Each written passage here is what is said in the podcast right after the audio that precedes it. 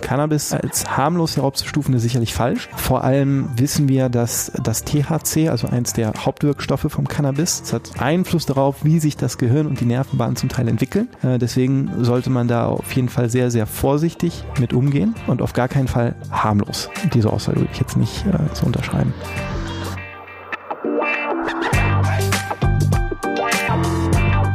Die Wirtschaftsreporter. Der Podcast aus NRW.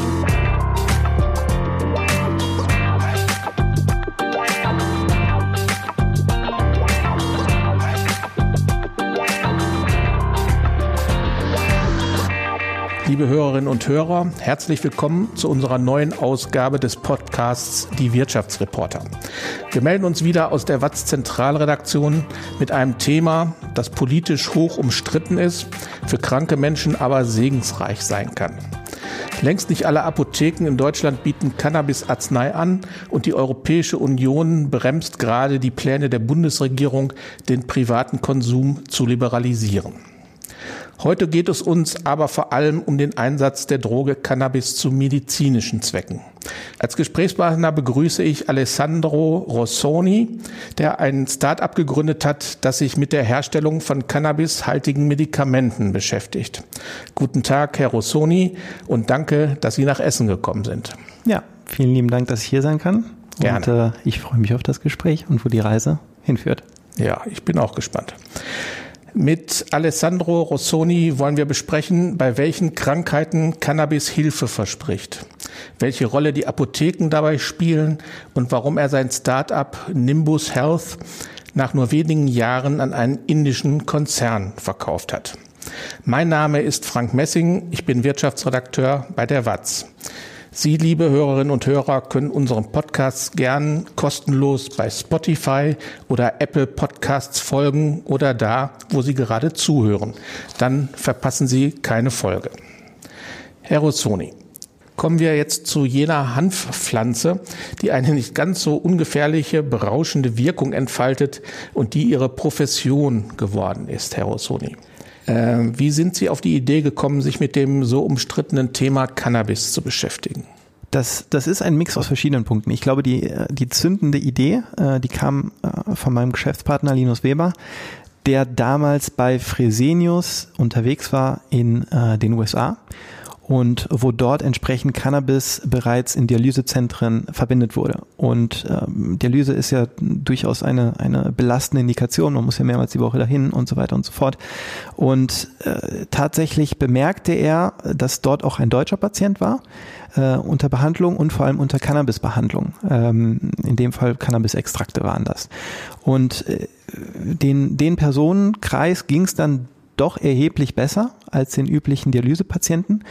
Und das war letztendlich der, der Zündefunke, wo man dann sagt, okay, wir haben jetzt das Cannabis als Medizingesetz, äh, was 2017 in Kraft getreten ist hier in Deutschland, plus eben die, die Erfahrung, plus äh, wir, wir haben auch äh, aus den, aus den äh, Berliner Business Angels Kreisen äh, gute Freunde dort und äh, das alles zusammen hat letztendlich das, das Ganze ins Rollen gebracht, dass wir äh, gesagt haben, okay, oder für mich persönlich, ich sehe den äh, medizinischen Mehrwert von dem, was wir da tun ähm, und auch von den, von den Wirkstoffen, mit denen wir dort hantieren, ähm, dass es wirklich äh, neue Möglichkeiten für ganz viele Patientengruppen erschließen kann und äh, auf der anderen Seite haben wir gesehen, okay, der Business Case würde Sinn machen. Ähm, sind wir wirklich bereit, da sehr, sehr viel Zeit reinzugeben und äh, das, das äh, entsprechend mit nach Deutschland zu bringen. Wir waren nämlich eines der ersten Cannabis-Unternehmen in Deutschland und äh, als wir nach einigen Sessions gesagt haben, okay, wir sind bereit dafür, äh, let's do it, war da sozusagen der Startschuss gegeben. Das heißt, von, von, aus, aus meiner Perspektive Brille aus, auf der einen Seite aus den Naturwissenschaften kommen, irgendwie so ein bisschen die Biochemie zu verstehen, den Metabolismus, was, was dazugehört, wie das wirkt, dass man dann wirklich sagt, okay, die Science, die ist wirklich dahinter. Ähm, die Publikationen in jeglichen Fachrichtungen unterstützen das auch und auf der anderen Seite sich dann wirklich mit Patienten, Ärztinnen äh, und so weiter zu treffen, die ja dann auch schon Erfahrung in dem Bereich hatten. Und das war sozusagen eine kumulierende Story, wo wir dann gesagt haben, okay, das, das machen wir jetzt. Ja. Es macht Sinn, das zu tun. Nochmal nachgefragt, dieser, Canna dieser äh, Dialysepatient in den USA, dem es mit Cannabis besser ging, was, wie ging es dem denn besser und was, welche Nebenwirkungen hatten die anderen Patienten? Naja, Dialyse ist ja häufig mit, ich muss ja äh, in, in eine Klinik, äh, vielleicht auch mehrmals die Woche, mir wird ja einmal äh, das Blut so ein bisschen ausgetauscht. Ähm, man kann jetzt nicht frei arbeiten, wie man möchte, weil man ja doch sehr, sehr gebunden ist und, und viele Patienten entwickeln so ein bisschen eine Depression, ein bisschen Morbidität in dem Fall. Und ähm, da ist natürlich eine der, der, der guten Nebenwirkung, wenn man so möchte, von, von Cannabis, ist eben auch dieses stimmungsaufhellende, aufheiternde. Also damit ist jetzt natürlich nicht dieses High gemeint oder dieses Berauschende, sondern in, in kontrollierten Dosen entsprechend, äh, dass dann doch die Stimmung und auch die Lebensqualität äh, erheblich verbessert wird, sodass man dann doch auch unter so einer Diagnose, die ja wirklich gesagt nicht, nicht, nicht gerade easy ist, ja. dass man dort entsprechend besser durchs Leben kommt. Okay.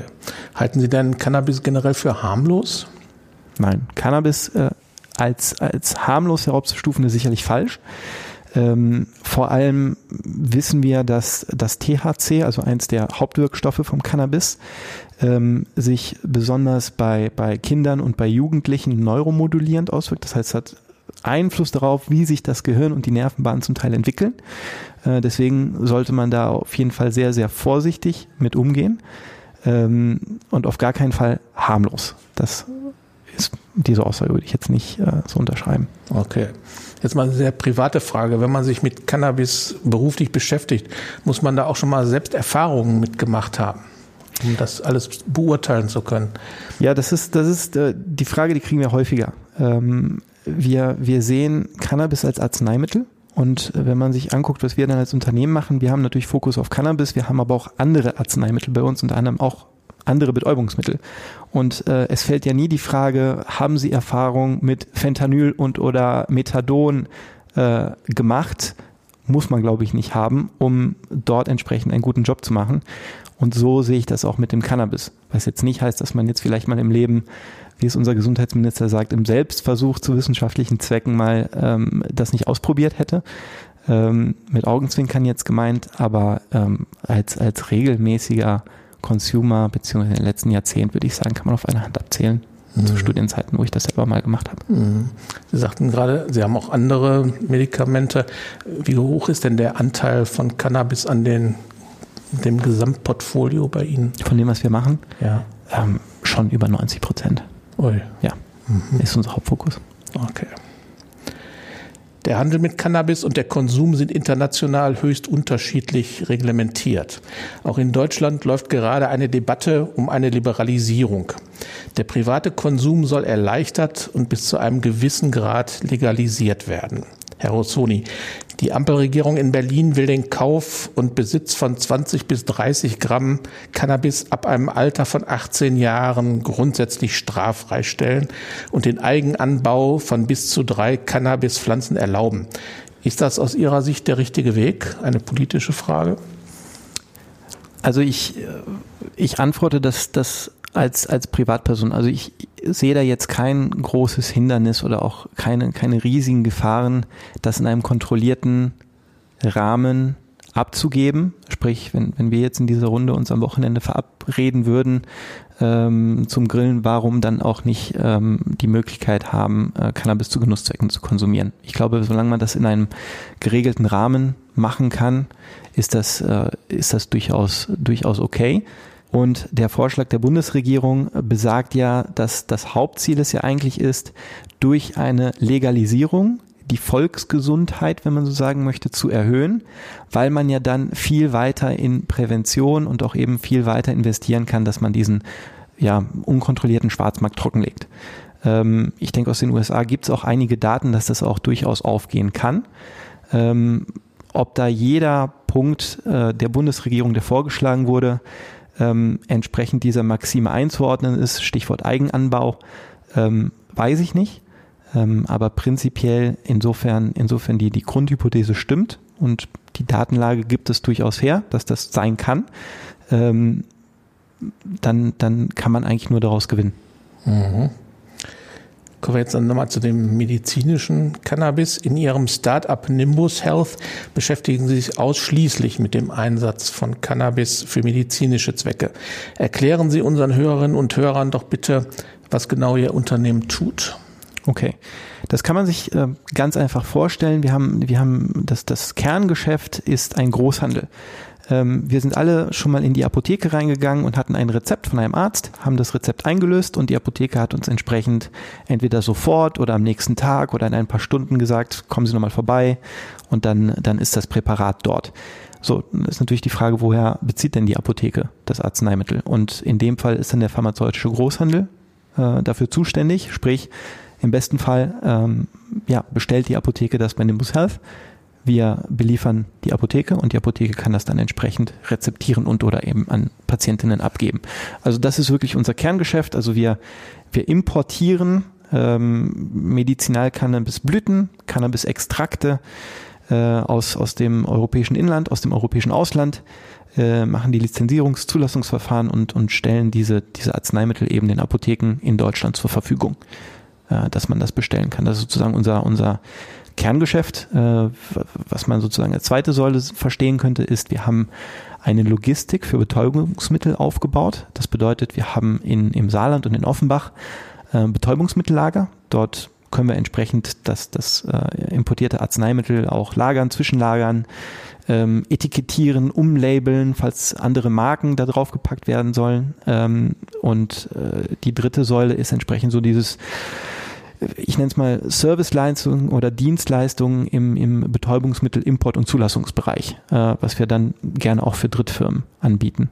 Das heißt, auf der einen Seite ein klassischer Großhandel, wir kaufen ein und verkaufen, äh, verkaufen weiter. Äh, wir bieten Logistik an für uns, aber auch für andere Unternehmen. Und das dritte ist wirklich diese, dieses Service Package. Das Unternehmen sagen möchten, wir möchten mit Medikament XY nach Deutschland kommen, dort starten ähm, warum nicht mit, mit uns zusammenarbeiten dort. Mhm.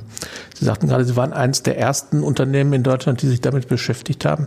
Ist das immer noch so und ähm, wie groß ist der Wettbewerb? Ja, die Situation hat sich, äh, ich glaube, wir wir waren sehr schnell auf dem Markt, äh, also mit äh, 2018 Unternehmensgründung und 2019 dann äh, im operativen Geschäft, also tatsächlich die ersten Verkäufe dann auch getätigt, äh, waren wir dann doch sehr schnell. Zur Erinnerung, 2017 gibt's ja erst das Cannabis als Medizin gesetzt. Also wir waren da einer der ersten. Mittlerweile ist es schwer zu sagen, wie viele weitere Unternehmen ähm, Großhandelstätigkeiten im Betäubungsmittelbereich äh, mit, mit äh, Cannabinoiden ausführen. Es sind auf jeden Fall über 100. Ähm, ich würde sagen, wir sind aber mittlerweile gut und stabil innerhalb der Top 5, je nach mhm. Monat. Mhm. Äh, können Sie uns so eine Vorstellung geben, wie viele Mengen Sie so einführen? Mhm. Cannabis? Ja, das sind es Tonnen oder sind es eher Kilogramm? Ich glaube, auf das, äh, auf das Jahr umgerechnet, dann kann man schon von, von knapp einer Tonne sprechen, mhm. die natürlich nicht nur für uns gemacht werden, sondern wie gesagt, wir haben ja auch äh, Auftragsherstellung bzw. Auftragszulassung. Das heißt, wir führen auch manchmal für andere Unternehmen ein. Mhm. Okay. Für welche Krankheiten ist der Einsatz von Cannabis aktuell gesetzlich erlaubt? Ja, das ist das. Die Frage ist sehr spannend, denn äh, Cannabis ist indikationsfrei zugelassen worden. Das bedeutet, äh, wir haben auf der einen Seite drei Fertigarzneimittel in Deutschland. Fertigarzneimittel bedeutet, ähm, da gibt es eine klare Indikation zu. Das sind aber sehr kleine Indikationen. Ähm, für, und, und viel wird dort eben im Off-Label-Bereich gemacht. Das heißt, Ärzte, Ärztinnen verschreiben das jenseits der eigentlichen Indikation. Ich mache mal ein Beispiel. Ähm, es gibt Einzelmedikamente, ist für eine Unterkategorie als Begleittherapie für Epilepsie. Ähm, die Wirkstoffe können aber natürlich für andere Indikationen verwendet werden. Also das, das, das gibt's. Äh, auf der anderen Seite alles, was im Cannabisblüten, Cannabis-Extraktbereich ist oder auch Dronabinol, das ist so ein Cannabis-Harzwirkstoff, äh, vereinfachend gesagt, das ist indikationsfrei. Bedeutet, ähm, wenn ich als äh, Patient, Patientin austherapiert bin. Das heißt, wir können jetzt mal ein chronische Schmerzen Beispiel nehmen. Ähm, ich leide an chronischen Schmerzen, welche Art auch immer. Ich habe bereits mehrere andere Arzneimittel ausprobiert. Vieles davon funktioniert oder einiges funktioniert eben nicht oder ich entwickle Nebenwirkungen. Dann habe ich Anspruch eben auf eine Cannabis-Therapie und oder wenn es eine Aussicht gibt, äh, dass meine Lebensqualität erheblich gesteigert wird. Das ist so im Gesetz festgehalten, indikationsfrei. Das bedeutet, es liegt an der Verargumentation des verschreibenden Arztes oder verschreibenden Ärztin ähm, zu begründen, warum eben ein Einsatz mit Cannabis-Therapien für diesen einen Fall, für diesen einen Patienten zugelassen werden sollte. Mhm. Also es geht dann um den Patienten, es geht nicht um das Krankheitsbild. Da gibt es keine Grenzen. Da gibt es rein gesetzlich gibt es keine Grenzen ähm, im Rahmen dieser, dieser Begründung, also man muss sich das wirklich so vorstellen, ist recht aufwendig für Ärzte und Ärztinnen. Man muss einen Antrag zusammenstellen und diesen eben an die Krankenkasse schicken des Patienten. Und die Krankenkasse beurteilt dann, oder der medizinische Dienst der Krankenkassen, der beurteilt im Einzelfall, ob eben ein begründeter Anspruch auf eine Cannabis-Therapie besteht. Ähm, was ungefähr zu einer Ablehnungsquote von 30, 40 Prozent führt. Das heißt, von 100 eingereichten Einträgen, da sagt die Krankenkasse in 60 oder vielleicht auch manchmal in 50 Prozent der Fälle, ähm, nee, wir sehen da keine Begründung drin. Das ist auch vielleicht ein Politikum, dass die Krankenkassen sich eher skeptisch einige gegenüber dem Cannabis stellen, ähm, aber das kommt immer mehr. Okay, damit können Sie als Geschäftsmann dann nicht zufrieden sein. Das heißt, Sie äh, erheben Sie da irgendeine Forderung, dass das dann äh, weiter liberalisiert wird oder ent, entreglementiert wird? Also ich, ich kann auf der einen Seite natürlich den, den Anspruch der Krankenkassen und vielleicht auch der Ärzteschaft sehen, zu sagen, wir möchten eigentlich Fertigarzneimittel haben, wo wir halt äh, klare klinische, abgeschlossene klinische Studien für die Indikation haben. Das heißt, wenn äh, salopp gesagt, ich habe dann zu diesem Arzneimittel eine Tabelle vor mir liegen und dann habe ich einen Patienten männlich 35 leidet an äh, folgenden Schmerzen, deswegen verschreibe ich jetzt so und so viel Milliliter Cannabis-Extrakt mit der Konzentration. Bumm. So, das wäre das wäre natürlich der Idealfall und das Ganze wird automatisiert von den Krankenkassen übernommen, weil man entsprechend durch ein gewisses Arzneimittelzulassungsverfahren gegangen ist. Ähm, das ist der klassische Weg. Ich kann verstehen, dass äh, vor allem Cannabisblüten, Cannabis-Extrakte und Dronabidol nicht so weit sind. Äh, dort zeigt zwar die Studienlage äh, durchaus kumulative Evidenz, dass es bei vielen, vielen Krankheitsfällen, vielen, vielen Indikationen funktionieren kann, aber diese, dieses klassische Fertigarzneimittelbereich, ähm, den haben wir noch nicht erreicht. Äh, in dem Sinne würde ich mich schon freuen, auch aus, aus, aus Krankenkassensicht über eine Vereinfachung des Systems, ähm, denn mittlerweile haben wir genug kumulative Evidenz im Ausland und auch in Deutschland, äh, als das meiner Meinung nach nicht notwendigerweise eine abgeschlossene klinische Studie für eine bestimmte Indikation, für ein bestimmtes Produkt notwendig wäre. Kumulative Evidenz heißt auf Deutsch? Das kann man so beschreiben, dass sich jetzt ähm, ganz, ganz viele verschiedene klinische Einrichtungen, Ärztinnen, Forschung, Wissenschaft äh, sich anschauen, inwiefern wirkt THC bei zum Beispiel chronischen Schmerzen, wie ist dort der Effekt äh, placebo kontrolliert, nicht placebo kontrolliert und als Outcome hat man dann, dass die, die, dass die Patientenkohorte, die entsprechend mit, mit äh, THC äh, behandelt wird, dass es denen dann deutlich besser geht als mit vergleichbaren Arzneimitteln oder halt mit einem Placebo.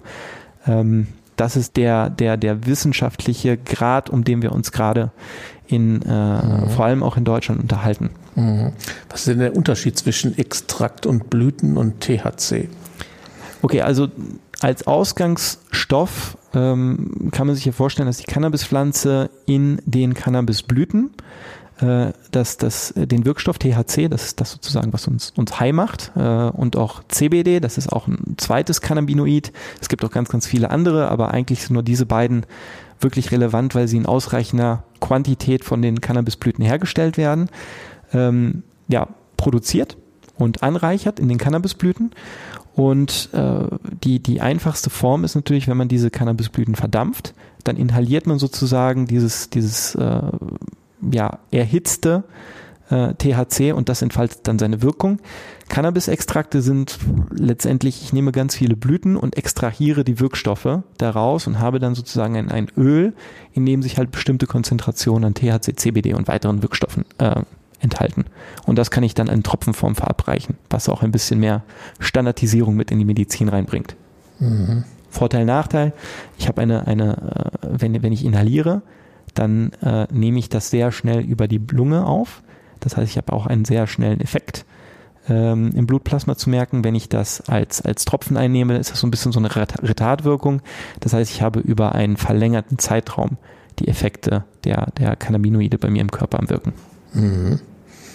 So, Sie sagten gerade, es gibt das in Tropfenform. Dann wären wir jetzt bei der, bei der Logistik, äh, wie das äh, Medikament dann zu den, zu den Menschen kommt. Ähm, nehmen wir mal an, ein Patient, eine Patientin bekommt jetzt ein Rezept vom Arzt oder von der Ärztin. Ähm, wie kommt man dann an das Medikament? Gibt es das nur in Apotheken und in allen Apotheken? Genau, also Cannabis ist ein Betäubungsmittel. Das heißt, äh, ich äh, erhalte von, äh, von den Verschreibern ein entsprechendes Betäubungsmittelrezept, welches ich in einer Apotheke einlösen kann und nur in einer Apotheke. Ähm, was die Apotheke dann macht, ist, ähm, vielleicht ist es schon vorrätig, genau das, was verschrieben wurde, und oder sie, sie bestellt es eben bei, bei uns oder bei vergleichbaren pharmazeutischen Großhändlern und wird dann entsprechend beliefert. Ähm, was, was der, der kleine Twist ist beim, äh, bei der Cannabismedizin, was das Ganze noch ein kleines bisschen komplizierter macht, ist dadurch, dass wir hier nicht über fertig abverpackte Pillen sprechen, äh, sondern letztendlich über Individualmedizin, muss es in der Apotheke nochmal hergestellt oder rezeptiert werden. Das kann man sich so vorstellen, wir kennen es vielleicht alle, Stichwort äh, Salben, oder auch parenterale Zubereitung. Das ist wirklich individuell auf den Patienten zugeschnitten nach ärztlicher Anweisung. In dem Sinne ist es, äh, beliefern wir die Apotheke mit Rezepturausgangsstoffen. Das heißt, wir beliefern die Apotheke zwar mit Cannabisblüten und Extrakten.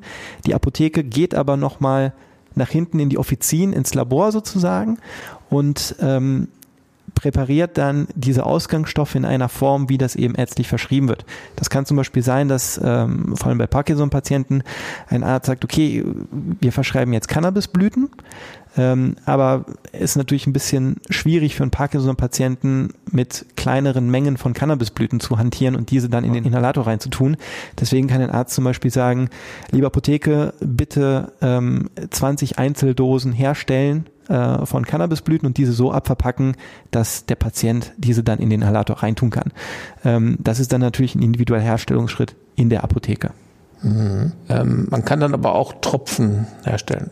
Tabletten auch? Ähm, Tabletten nicht. Es gibt, wie gesagt, bei Rezepturen ist es Individualmedizin. Das bedeutet, wenn ein Arzt sagt, ich möchte, dass ein Extrakt zum Beispiel in eine Kapsel verkapselt wird, das kann man machen. Dann würde die Apotheke entsprechend das Extrakt bei uns bestellen, kriegt dann eben Extrakt in einem bestimmten Volumen und füllt dann dieses Extrakt mit Hartfett um in eine Kapsel, sodass dann die Patienten auch Kapseln einnehmen können. Aber das ist wirklich sehr, sehr individualisiert.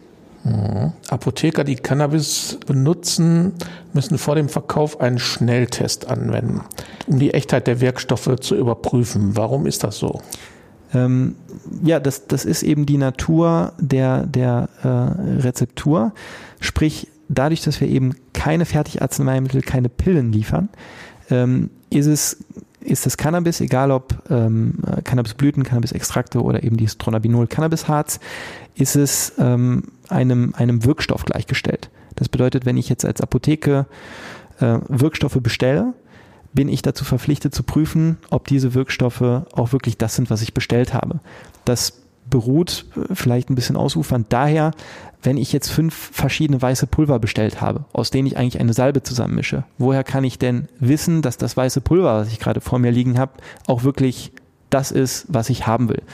Da, da beruht, glaube ich, diese, diese Gesetzgebung oder diese Vorgabe her, dass Apotheken entsprechend Rezepturausgangssubstanzen testen müssen auf Identität, sodass man am Ende des Tests sagen kann, ja, das ist jetzt wirklich das, was ich bestellt habe. Dadurch, dass Cannabis unter die gleiche Kategorie fällt, ist diese Eingangsprüfung auch bei den, ja, bei Cannabisblüten, Cannabisextrakten notwendig, ist aber auch sehr aufwendig. Und ähm, das ist jetzt vielleicht ein bisschen spezifisch, aber wir haben zusammen mit einem anderen Unternehmen äh, so eine Art Schnelltest entwickelt, dass ich diese, diese, ja, diese Identitätsprüfung, die manchmal auch Stunden dauern kann, entsprechend innerhalb von fünf bis zehn Minuten durchführen kann.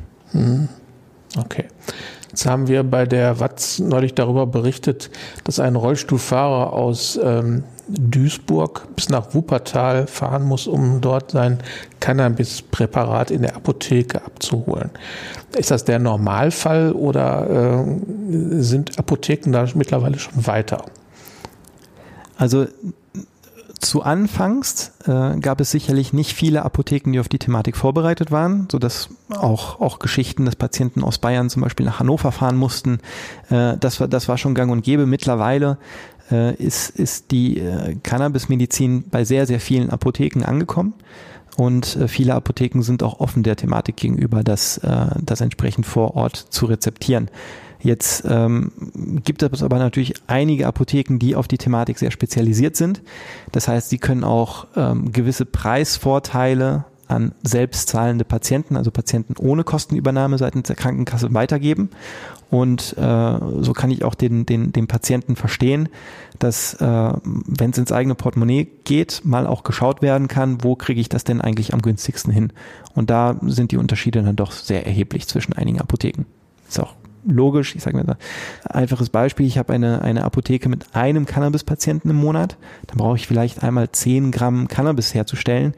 Äh, entsprechend kriege ich auch beim Großhandel andere Konditionen oder halt die Standardkondition, während äh, eine, eine Apotheke in Wuppertal an der Stelle, ähm, die dann vielleicht auch 100, 200, 300 Patientinnen äh, pro Monat versorgt, dann auch natürlich mehrere Kilo abnimmt. Und so wie es halt so ist, je mehr man bestellt, umso günstiger kann es halt auch werden. Und so kann ich auch die Vorteile, meine Einkaufsvorteile als Apotheker Patienten weitergeben.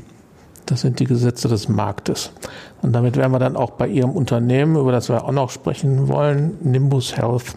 2018 gegründet und ein Jahr später bereits haben Sie damit Geld verdient. Ist das ein Beleg dafür, dass für Cannabis ein großes Potenzial in Deutschland da ist? Also das, das Potenzial rein an Geld zu messen, ist sicherlich äh, ein Punkt. Also das medizinische Potenzial ist aus meiner Perspektive nach unbestritten und im Vergleich zum internationalen Ausland machen wir da eigentlich viel zu wenig. Da, wir waren zwar vielleicht die ersten, die in Europa das zugelassen haben für medizinische Zwecke. Mittlerweile werden wir bei einigen Indikationen und wie die sich eben fortentwickelt, die Medizin, schon links und rechts überholt, muss man sagen. Das ist dem deutschen System nun mal geschuldet, dass da relativ langsam auf Änderungen agieren kann. Was den Gewinn angeht oder wie viel, wie viel Umsatzpotenzial dort hat, es ist natürlich so, dass wenn man von null an startet 2017, dass man dann eine sehr schnelle Adaptationskurve hat. Ähm, und äh, diese mitzunehmen, ist sicherlich für jedes Unternehmen von Vorteil gewesen, was früh angefangen hat. Mittlerweile ist, stellen sich die ersten Sättigungsmerkmale ein im Markt. Das muss man schon, äh, schon sagen. Ich denke aber, wir, wir stehen da immer noch recht vorne im ganzen, äh, in der ganzen Adaptationskurve. Zum Beispiel, äh, um es mal mit, mit Zahlen zu belegen, es wird äh, vermutet, weil wir wissen natürlich nicht, wie viele Privatzahlen es in Deutschland gibt, aber dass roundabout 100.000 Menschen in Deutschland ähm, mit Cannabinoiden therapiert werden. Ähm, auf der anderen Seite kann man in gesättigte Märkte, westliche Märkte reingucken. Kanada, da sind wir bei knapp über ein Prozent der Bevölkerung, äh, befindet sich äh, in welcher Form auch immer in, unter Cannabis-Therapien. Wir haben Israel, da sind es glaube ich 1,4 Prozent, also dort in den Märkten, wo Cannabismedizin wesentlich fortgeschrittener ist oder vielleicht auch wesentlich älter ist, sehen wir dann, ähm, ja, wo man ungefähr landet. Und wenn man diese Zahlen entsprechend auf Deutschland projiziert, dann weiß man, dass man von 100.000 Patienten auch auf jeden Fall Luft nach oben hat, um eben auch vielleicht auf 500, 600, 700, 800.000 zu kommen. Okay. Jetzt haben Sie vier Jahre nach der Gründung Ihr Unternehmen an den indischen Pharmakonzern Dr. Reddy's verkauft. Was war der Grund dafür und was steckte dahinter? Genau, also wir sind wahrscheinlich das einzige Unternehmen in Deutschland, was aktuell mit Cannabis äh, handelt, welches äh, jetzt nicht unbedingt mit Fokus auf die Legalisierung schaut, ähm, weil da kommen wir einfach nicht her. Das ist, das ist nicht unser Kerngebiet. Äh, wir wollten oder unser Ziel ist es eigentlich wirklich, die Fertigarzneimittel auf Cannabinoid-Basis nach Deutschland zu bringen. Und ähm, wenn man, wenn man sich anschaut, wie viel Millionen Investment man braucht, um eigentlich Fertigarzneimittel zu entwickeln, dann ist das klar, dass man das jetzt nicht salopp gesagt aus der Startup-Klimperkasse finanzieren kann. Und äh, entsprechend war für uns äh, dann, dann der Moment gekommen, wo wir gesagt haben, okay, wir äh, werden uns von der Legalisierung als, als Nimbus Health fernhalten, ähm, sondern wir widmen uns wirklich dem vollmedizinischen Zwecken und um das zu machen, brauchen wir entsprechend einen Partner, der das auch kann. Und die Anzahl der Partner, die das auch können, sind relativ wenige, es sind nämlich pharmazeutische Großkonzerne. Und so war entsprechend das Matching auch relativ klar, in welche Richtung es gehen soll. Und ähm, ja, Dr. Reddy's hat in dem Sinne, also ist, ist natürlich mit Sitz in Indien, aber ist auch sehr, sehr groß in den USA, ähm, hat äh, Interesse gezeigt, entsprechend in den Cannabinoid-Markt einzusteigen. Ich sage mit Absicht Cannabinoid, weil es eben nicht Fokus auf die Cannabisblüte ist, sondern eben aus den Wirkstoffen, was können wir daraus machen. Ähm, und so hat es sich dann über mehrmonatige Gespräche gezeigt, dass äh, wir da auf einen gemeinsamen Nenner kommen und dass das wahrscheinlich mit hoher Sicherheit der Grund äh, nach vorne für uns ist. Und als wir dann diese, diese Bedenkzeit und Kennenlernphase abgeschlossen haben, haben wir gesagt, okay, äh, es macht Sinn, jetzt den gemeinsamen Weg zu gehen. Und äh, das haben wir dann auch gemacht. Und jetzt sind wir fast ein Jahr drin und äh, wir stecken schon in den nächsten Projekten drin, wo man sagen kann, wir gehen die nächsten Schritte Richtung Fertigarzneimittel. Also Sie haben verkauft, aber Sie und Ihr Mitgründer Linus Weber sind weiterhin Geschäftsführer. Genau, richtig. Ähm, das war auch ein, ein äh, großes Interesse seitens Dr. Reddy's, dass wir jetzt sozusagen nicht die, die äh, Schlüsselübergabe machen und uns dann äh, verabschieden aus der Sache. Ähm, und entsprechend sind wir auch langfristig dort gebunden, was ich persönlich auch ganz gut finde, weil Fertigarzneimittel entwickeln in diesem Bereich ist auch irgendwie so ein, einer meiner persönlichen Ziele, was man erreichen möchte und entsprechend brauchen wir doch die gewisse Vorlaufzeit. Mhm. Ja, Ziele hat man ja immer zum Jahresanfang. Welche Ziele verfolgen Sie denn mit Nimbus Health? Ich denke, wir werden ähm, stark weiterhin jetzt im, im Kerngeschäft, also den deutschen Markt expandieren, dass wir dort äh, neue Apotheken onboarden, dass wir äh, dort äh, entsprechend auch ähm, eine, eine gute Produktpalette anbieten können, äh, mit, mit äh, den ja, bestmöglichen Leistungen zu den bestmöglichen Preisen, also schnelle Lieferungen, äh, ein Onboarding-Programm für Apotheken, die zum ersten Mal einen Cannabis-Patienten haben. Ähm, dieser Schnelltest, äh, den Sie angesprochen haben, der gehört sicherlich auch dazu. Ja, wir vereinfachen, also wir beliefern nicht nur Apotheken mit den Produkten, die sie haben wollen, wir vereinfachen auch das ganze Handling drumherum. Ähm, also da, da Wachstum im Kerngeschäft äh, mit eben der Synergie Dr. Reddy's, die ja in fast allen Ländern Europas äh, auch schon bereits präsent sind dort Fuß zu fassen, in ja, neue Geografien einfach zu expandieren. Das ist sicherlich einer der Hauptziele. Und das, äh, das zweite Ziel ist entsprechend äh, eben diesen, diesen, diesen Fortschritt, diese Forschung äh, weiterhin zu beschleunigen. Das heißt, ein, ein zweites Projekt, was wir jetzt äh, just angestoßen haben in diesem Jahr, ist äh, einen äh, Corporate Accelerator zu bauen, also sozusagen die, die, die Nachfolge eines Inkubators, wo dann entsprechend Forscher aus der ganzen Welt, die sich eben mit Cannabinoiden beschäftigen und vielleicht oder im besten Fall bereits klinische Studie Phase 1, Phase 2 begonnen haben und die Daten entsprechend äh, auch vielversprechend ausschauen, ähm, dass wir dort sagen, hey, wir bei Dr. Reddy's, wir können auch entsprechend durch, äh, durch Nimbus gewissen, gewissen Market Access, gewissen Regulatory Access, also alles, was man braucht, um eben wirklich dieses äh, angeplante Fertigarzneimittel über die Ziellinie zu bringen, ähm, dass wir dort ein, ein Hub letztendlich kreieren, wo wir solche Projekte eben onboarden und ähm, ja, im besten Fall einige davon zum Erfolg bringen werden. Okay. Das heißt also, Hub bedeutet, Sie wollen dann auch Startups unterstützen. Ja, Startups in Form von Forschungsprojekten, in Form von klinischen Studien, äh, die laufen. Ähm, und, und dort ist entsprechend auch Big Pharma äh, A dafür bekannt und B prädestiniert, dass man, ich nenne es mal so eine Art Anschlussfinanzierung auch bieten kann, mhm. sodass äh, auch die äh, teilweise auch zweistellige Millionenbereich teure Phase 2, Phase 3 klinische Studien begleitet werden können. Mhm. Jetzt ist das ja im Ruhrgebiet nicht gerade an der Tagesordnung, dass man sich selbstständig macht. Äh, Sie sind jetzt ein gutes Beispiel dafür, dass ein Startup sehr schnell, sehr groß und erfolgreich geworden ist. Würden Sie dazu raten, sich selbstständig zu machen, ein Startup zu gründen und würden Sie es persönlich jederzeit wieder tun? Von hinten rum angefangen, ich würde es persönlich jederzeit wieder tun, ja. Ähm, kann man das raten, ist die Frage ist, ist durchaus komplex, weil sie hängt ja auch immer vom Timing zusammen und von der Lebenssituation. Ich kann es nur, nur bei mir sagen, ich war, ich war in, nach der Promotion war ich in Unternehmensberatung unterwegs. Äh, das war auch schön und gut, aber ab einem gewissen Punkt dachte ich mir, hm, da wo ich jetzt gerade bin, äh, ich möchte mal was Neues machen. Und äh, dann, dann kamen verschiedene Dinge zusammen. Bei mir vielleicht nicht so ganz happy mit dem Job. Auf der anderen Seite ähm, kein Haus gekauft, keine Kinder und in dem Sinne auch keinen keinen großen Kredit. Ähm, damalige Freundin, jetzt Frau als Psychotherapeutin hat einen sicheres, sicheren Job, sicheres Einkommen und all diese Faktoren haben dazu geführt, dass wir uns hingesetzt haben und gesagt haben, okay, wie, wie stellst du eigentlich deinen Traumberuf vor oder wie fühlst du dich, wie viel Sicherheit, Unsicherheit ist denn okay für dich in diesem Moment? Und für uns war dann die Entscheidung auch zu sagen, okay, wenn nicht jetzt, wann dann? Das war ein sehr guter Zeitpunkt, äh, das so zu machen. Ähm, wäre ich zu der gleichen Zeit, äh, weiß ich nicht, hätte ich einen großen Kredit abzubezahlen gehabt, äh, wie gesagt, komme ursprünglich aus einer Arbeiterfamilie, ähm, dann sind natürlich auch äußere Faktoren, die auf die Entscheidungsfindung einwirken, wo es dann vielleicht doch besser ist, einen sicheren Job mit geregelten Einkommen zu haben. Also es ist wirklich sehr individuenabhängig, wie, wie sicherheits- und oder risikofreudig bin ich in dem Moment, wo ich diese Entscheidung mhm. treffe. Also es ist schwierig, diese Frage pauschal mit Ja oder Nein zu beantworten.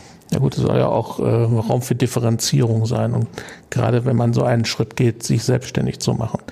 Das hängt ja immer auch von der Geschäftsidee ab und von der Situation, in der man sich befindet. Dann danke ich Ihnen, Herr Rissoni, vielen Dank, dass Sie sich die Zeit genommen haben für unseren Podcast. Es war sehr spannend und ich denke mal, unsere Hörerinnen und Hörer haben viel gelernt über das Thema Cannabis und Ihr Startup. Vielen Dank. Vielen lieben Dank, dass ich hier sein durfte. Das war der Podcast Die Wirtschaftsreporter. Liebe Zuhörerinnen und Zuhörer, wenn Ihnen die Folge gefallen hat, sagen Sie es bitte weiter. Wie immer freuen wir uns auf Ihr Feedback unter wirtschaftsreporter.funkemedien.de. Ein Podcast der Walz.